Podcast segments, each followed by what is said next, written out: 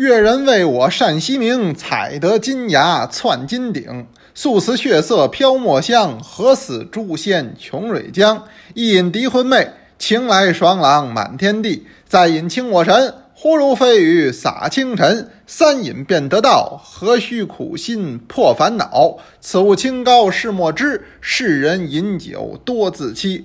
愁看碧浊瓮间夜。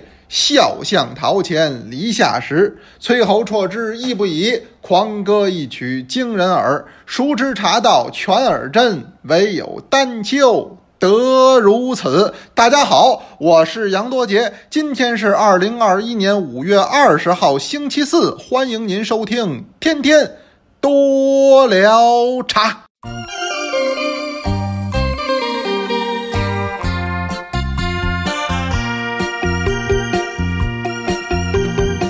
哎，今天呀，我开篇给您背的这一首呢，是《饮茶歌俏崔氏使君》，这个是陆羽的好朋友，也是忘年交焦然和尚所写的。这个也是五月十五号那一天，我们一百多位同学共同诵读的一首茶诗。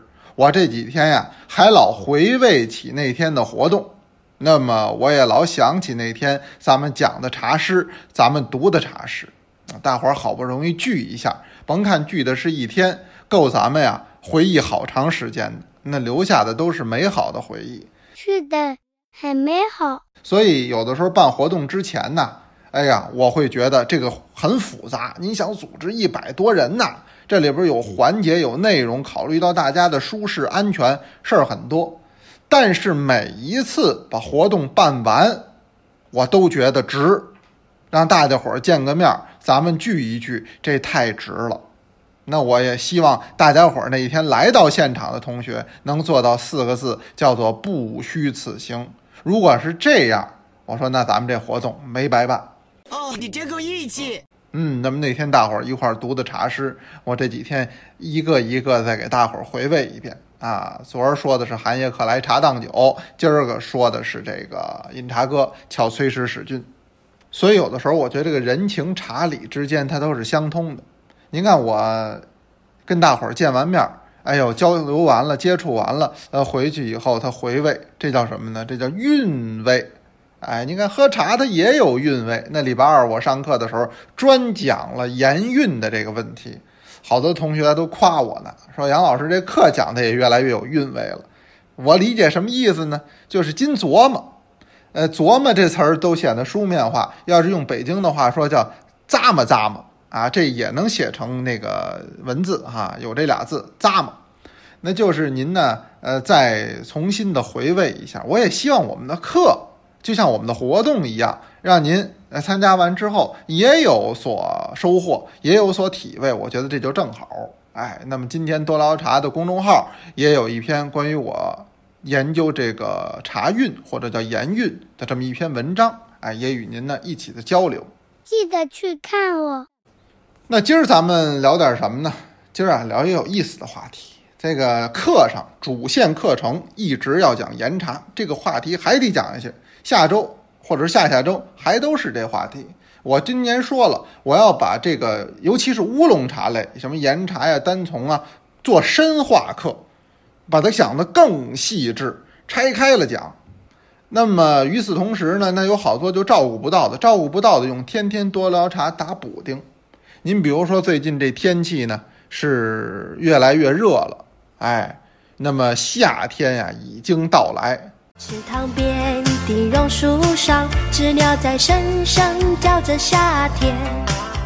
那么这夏天一来了，这一热了，大伙儿爱喝一种茶，什么茶呢？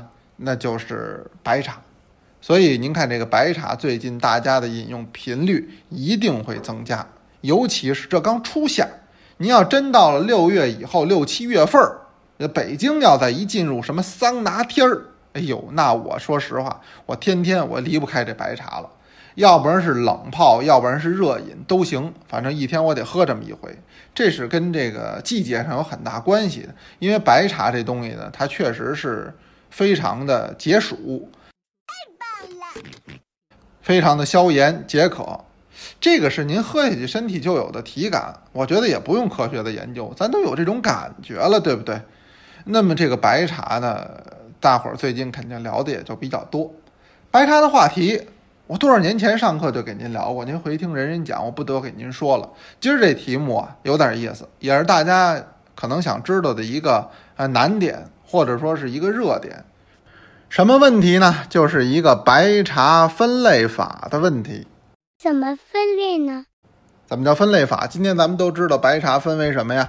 分为这个银针、牡丹、寿眉。那么这个分类法基本上现在是普及度很高了，哎，大伙儿都知道。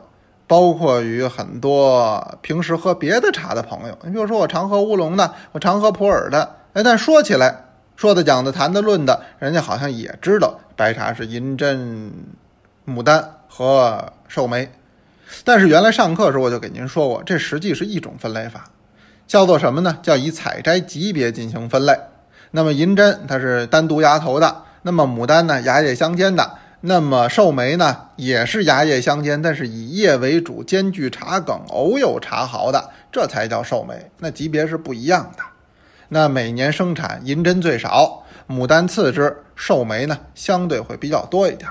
这是一种分类法，普及度较高。还有一种分类法，不是按采摘级别来分，而是按茶树品种来分。也就是说，拿什么树做的就叫什么白茶。分哪几种呢？那大概也是三种。这给您画个重点哈，叫做大白、小白、水仙白。大白顾名思义，那不不是咱们说那动画片那人物那大白啊，不是。这大白是什么呢？那就是大白茶。那这个品种，你比如说福鼎大白呀、福鼎大豪啊、正和大白呀，啊，还有其他现在选育的一些品种，这叫大白。这个茶呢，它由于本身长得就比较的肥壮，做出来的茶呢比较漂亮，啊，叶章呢条索呢也都大一些。尤其是你要做银针，用大白最棒了。为什么呢？它肥硕呀，好看呀，而且呢饱满呢，嗯，那么这叫大白。小白怎么个意思呢？小白呢，顾名思义就是拿小白茶做的。什么是小白茶呢？说着很玄乎，一听就明白，就是菜茶。也就是说，没有经过无性繁殖的，它是有性杂交的这个大株系，就是当地原产的，这就叫菜茶。直接拿菜茶做出来的这个叫小白。小白的特点呢，就是比大白小。这话听着像废话哈，实际呢，它确实是这么回事儿。就是眼睛一望，小白这个品种，那就整个的叶章条索就小很多，呃，不太漂亮。实话实说啊，没什么卖相，但是实惠。怎么叫实惠呢？就是味道上非常好，因为它是有性繁殖的猪系做的，滋味上很丰富，嗯，还有变化，这叫小白。三一个来说是今儿说的重点，这叫水仙白，水仙白最少。哇哦，水仙白知道的人就最少，为什么呢？因为当年水仙白这仨字儿一直做不让提，怎么回事儿啊？我慢慢给您说。先说什么叫水仙白，这个说了是茶树品种所决定的。那什么茶树品种啊？是水仙的茶树品种。有人说且慢，杨老师。最近咱们这儿天天聊岩茶呢，我知道岩茶里边不就有水仙吗？那不有那么句话吗？香不过肉桂，醇不过水仙呢。这水仙跟你说水仙白茶那水仙是一个水仙吗？您还真别说，还真有您这么一问。您别看一个乌龙茶一白茶，他们俩要说从茶树品种上来讲没区别，一个水仙就就是一种。对了。水仙呢，各位您不陌生，因为您只要喝岩茶，您都知道。原来我还专门在人人讲上讲过水仙的一个单独课，当然那是岩茶的水仙。我说过，这个茶树品种本身也不是武夷山原产的。武夷山老说是茶树品种的王国，但是也很有意思，种植面积很大的一个品种，它竟不是武夷山的原产，它不是本地人，它哪儿人呢？它外边的，是建阳的。建阳离着武夷山很近哈，啊，金田也很近，您大概驱车的话一个来小时，呃，路修的也很好，就可以到。建阳下边有个地儿叫水集，水呀就是清水的水，吉是吉祥的吉，小地名叫水集。水仙这个茶树品种实际是水集原产，不是武夷山的原产，原来叫祝仙，祝贺的祝，就叫祝仙。因为产这个茶的地儿，发现它的地儿，这地儿叫祝仙洞，因地而得名。说那这茶在祝仙洞边上发现的，叫祝仙吧。可是后来传着传着，怎么传成水仙了呢？当地的朋友跟我说，祝仙跟水仙啊，用当地闽北的话发音呢比较接近。那祝仙也没有什么意思，那就是个洞口的名字，一般人不知道。水仙则不同，水仙多美好啊！水仙多优雅呀！一提水仙，带给人这么一种美好的感觉，所以走着这谐音梗，慢慢的传就传叫水仙茶了，广泛种植于闽北地区。当然，最出彩是在武夷山，因为武夷山在解放前，您说茶树品种，一个就是当地那菜茶比较多，二一个来说就是外边传进来的这个水仙比较多。那民国前那一会儿，人们喝茶讲究喝什么呢？讲究喝叫三印水仙。哎，这怎么回事？以后单给您说。它就是水仙是很主打的，很多老茶客也非常的爱喝水仙。啊，我个人也是如是。今天在武夷岩茶里边，我坦白讲，我也偏爱水仙。所以这个水仙到了武夷山做成乌龙茶，或者说做成岩茶以后，大放异彩，比在原产地的时候还露脸。但是很多人不知道，这水仙的适制性，就是它适合做的茶，它不光适合做乌龙茶，它也适合做白茶。所以这个就是水仙白茶的来源。知道了。这水仙白茶大概是什么时候出现的呢？也是民国啊，民国时候才出现。呃，这个时间点大概就是一九二二年之后不久的时间。嗯，那没有太具体的记载，因为当时。也没有什么专业主管部门，也不能说您发明一水仙白茶，我给您来一个科学进步二等奖。当时也没这说法啊，所以就是大概是一九二零年代左右出现的这水仙白茶。那也就是说，拿水仙的茶树品种直接来进行白茶工艺的加工，那么前尾雕后干燥做出来的这就叫做水仙白。那刚才我说了。说这水仙白啊，一直就有，但是不能提，尤其是解放以后，躲躲闪闪。您看，大部分的官方的资料档案里不提水仙白这事儿，那消费者更不知道这是怎么当的事儿，所以那会儿提水仙白概念的很少。原因何在呢？是不是这水仙白忒次了呀？那提了就卖不出去了，所以不敢提。还真不是这么回事儿。您这话说反了，不是因为推次了，是因为推好了。哪里？要说拿水仙做出来的白茶跟拿大白做出来的白茶有什么区别呢？或者反过来说，今儿您说您喝水仙白茶和喝咱们福鼎的这个白茶有什么区别呢？我觉得重要的区别在于香。头一个来讲，水仙的香气更好。嗯，那么这个因为它能做乌龙茶的品种，它香气自然不怂。所以，凡水仙做出来的白茶就叫水仙白吧，它具有独特的花香感，这个是很难比拟的。二一个来说，水仙它树老，因为我们知道水仙这个茶树品种啊，它本身就适合多年生，而且呢，它还越老越值钱。它这跟武夷山好多品种不一样。您看武夷山肉桂这些年炒的热乎不热乎？真热乎，热火朝天。但是。还没什么人说老丛肉桂这概念的吧？现在还没说呢。为什么呀？肉桂这茶树品种它迭代得快，啊，不能说四五十年甚至更往上，那做出来的茶呀，风味上反而下降了。水仙它则不同，水仙呀，有人说是懒人树，你不用管它，它能够长得很老很老，而且生命力很旺盛，做出来的茶还单独有这么一株老茶树所具备的味道。那所以当时如果拿水仙，尤其是老丛水仙，您来做白茶的话，实际风味上更好。嗯，这也有它独特之处，耐冲泡程度也很高，茶的内含物质也丰富。解放以后也一直做，在哪儿做？在建阳做。哎，所以水仙白茶划重点，这不是在福鼎，福鼎没这个。解放以后，什么福鼎茶厂、白林茶厂，这都是国营茶厂，没这个，是在建阳茶厂做。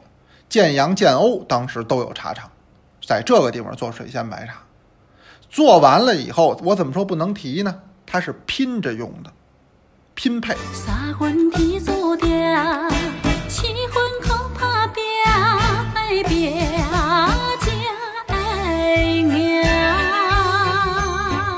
水仙白茶按什么级别做？按牡丹的级别做，做出来就是高级白牡丹，采摘级别一芽二叶，但是采的是水仙，那么采完了之后。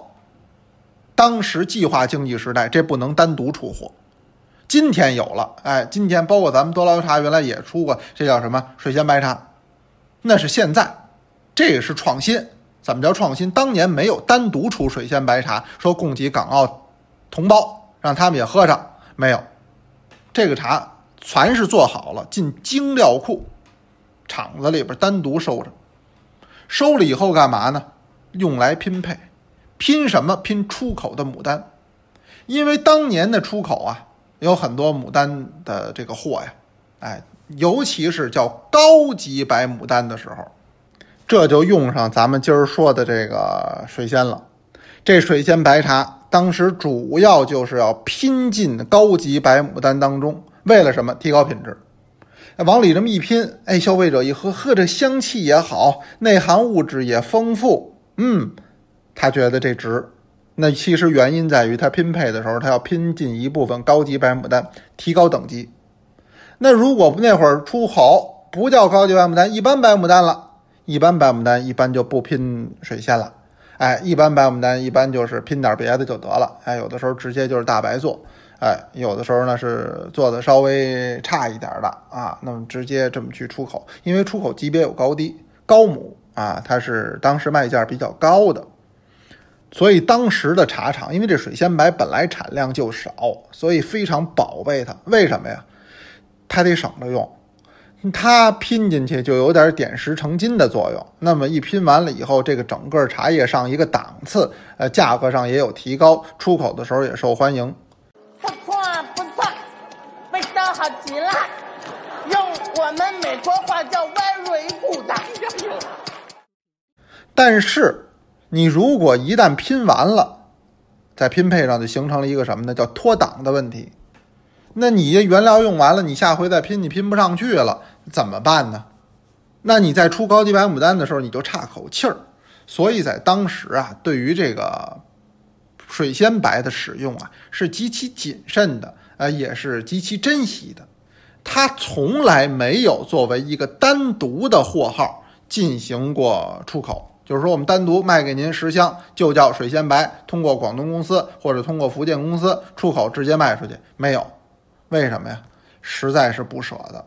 那解放以前可能有，那解放以前私营茶庄，哎，那有的这种可能性，那他做点这精致的，他卖的价格很高。解放以后没有了，因为解放以后都是国营公司，都是走大的出口。他为了保证总体公司一年内高级白牡丹的品质不掉价，他必须靠水仙白茶给他在这儿充门面，给他撑着。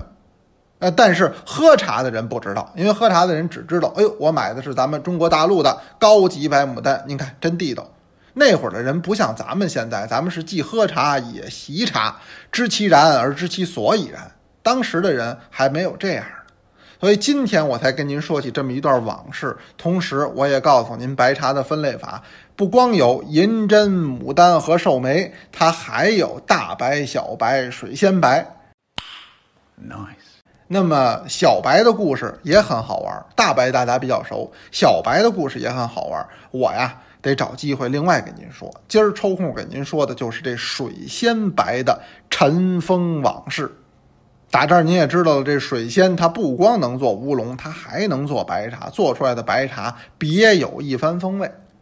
呃，那么今天呀，我就先聊这么多。互动话题聊什么呢？就聊您最近您您喝白茶没有？夏天了，您最近有没有喝白茶？您最近喝了吗？那么最后了，还是请您来听同学们读茶诗。哎，这个咱们是雷打不动的这么一个板块吧。今天诵读的是五班的陈瑞同学，先鼓掌后欣赏。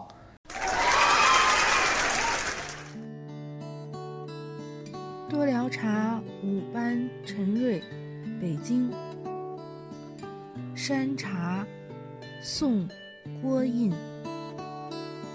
枯林独秀染胭脂，不使群芳次第亏。